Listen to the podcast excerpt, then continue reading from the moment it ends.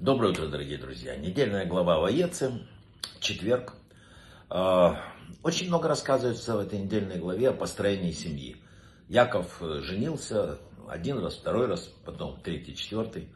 Но суть не в этом. Суть в том, что очень много рассказывается о том, что такое семья и как э, вот э, сумел он устоять благодаря своей семье. Семья это основа всего. Вообще взаимоотношения мужчины и женщины описываются вот в этих недельных главах достаточно подробно. Дело в том, что наши мудрецы говорят, что основные экзамены по вере человек сдает у себя дома, в отношениях с женой, с детьми, соответственно, с мужем. Э, брак, написано, это эм, и вообще связанные с ним проблемы требуют от человека жить по вере больше, чем любые испытания вне дома. Потому что семья построена на ответственности, от нее никуда не избежать. Э, вообще семья, вот, вот такая ячейка, называется маленьким храмом, как и человек, но это сказать, более комплексный храм. Существует очень много маленьких храмов э, в наше время. Это, вообще, пока люди живы, есть такое. Мы говорим о малом храме, которым является каждая семья. И наше семейное гнездо это место, где обитает Всевышний. Однако от нас требуется, безусловно, условия для пребывания Всевышнего в нашем доме. Мы всегда должны задавать себе вопрос, пришел Бог, ему уютно в моем доме будет или нет. Обратите внимание, что известнейшая такая э, песня Шера Ширим, говорит о любви между Всевышним и народом. Почему эта любовь описывается именно как любовь между мужем и женой, а не как любовь родителей к детям, например? Какая разница между двумя этими видами любви?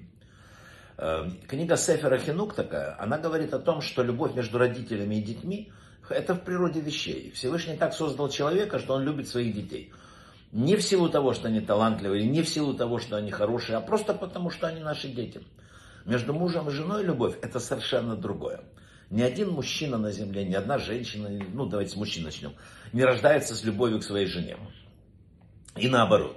Даже в начале совместной жизни говорить еще о таких о чувствах э, очень рано. Бывает это эмоция, да, в основном, влечение. Любовь это то, что над чем надо работать. Работать и создавать ее. Это одна из самых трудных работ в мире. Еще э, прежде чем э, человек точно так же не приобретает автоматическую любовь ко Всевышнему. Над этим тоже надо работать. Но еще прежде чем э, приобрести любовь к Творцу, человек должен развить себе способность любить самого близкого человека, свою вторую половину. Это не придет само, но без этого не приходит любовь к Богу. Любовь между мужем и женой начинается со взаимной отдачи, с первого момента там какого-то. Есть два этапа таких отношений. Первый строится на обязательствах, то есть, предположим, там, он, он там добывает еду, она кормит детей, там, и, там, ну, какие-то обязательства внутренние. Каждый что-то обязан делать. И это не свободное волеизъявление, а обязанности. А второй этап, это когда уже отдача не обязанность. Но мы все равно это делаем.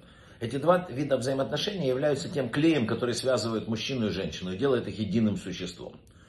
Разумеется, не только взаимная отдача строит связь между мужем и женой, но именно она самый мощный инструмент для реального строительства.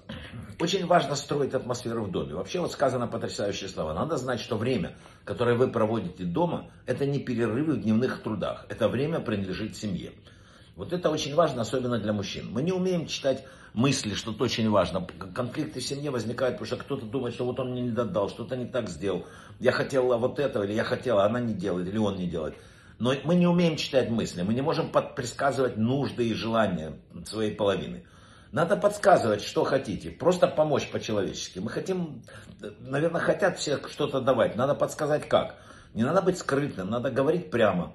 Доказательство нашей любви лежит не в ясновидении, а в ответе на те пожелания, которые высказаны.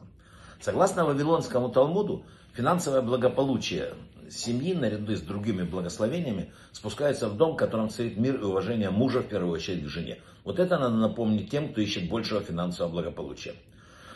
Вы знаете, всем что на еврейской свадьбе разбивают стакан под хупой.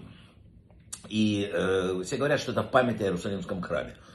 Это э, действительно так. Это обряд дает нам также очень важный жизненный урок для жениха и невесты, который вступает в совместный путь в жизни. Что происходит сразу после того, как жених разбивает стакан? Все кричат «Мазал тов, мазал тов». Что, а какой еще перевод? Что-то сломалось. Ну, еще не конец света. Мы можем посмеяться над этим, порадоваться даже. Ничего страшного, это тоже пройдет. Это очень практичный примиряющий совет молодоженам. В жизни есть возможность собрать осколки.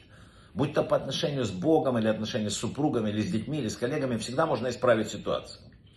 Главное в это верить и заниматься этим. И, наверное, последнее на сегодня.